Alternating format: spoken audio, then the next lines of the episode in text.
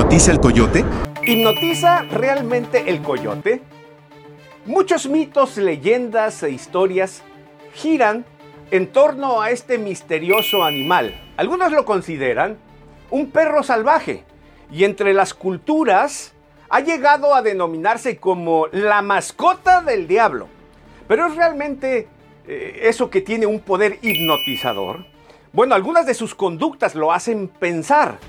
Por ejemplo, él tiene movimientos sigilosos, gira la cabeza de arriba a abajo. A veces él camina o corre eh, alrededor. Tiene una mirada muy fija y sobre todo tiene una característica que a nosotros los humanos nos hace mucha falta.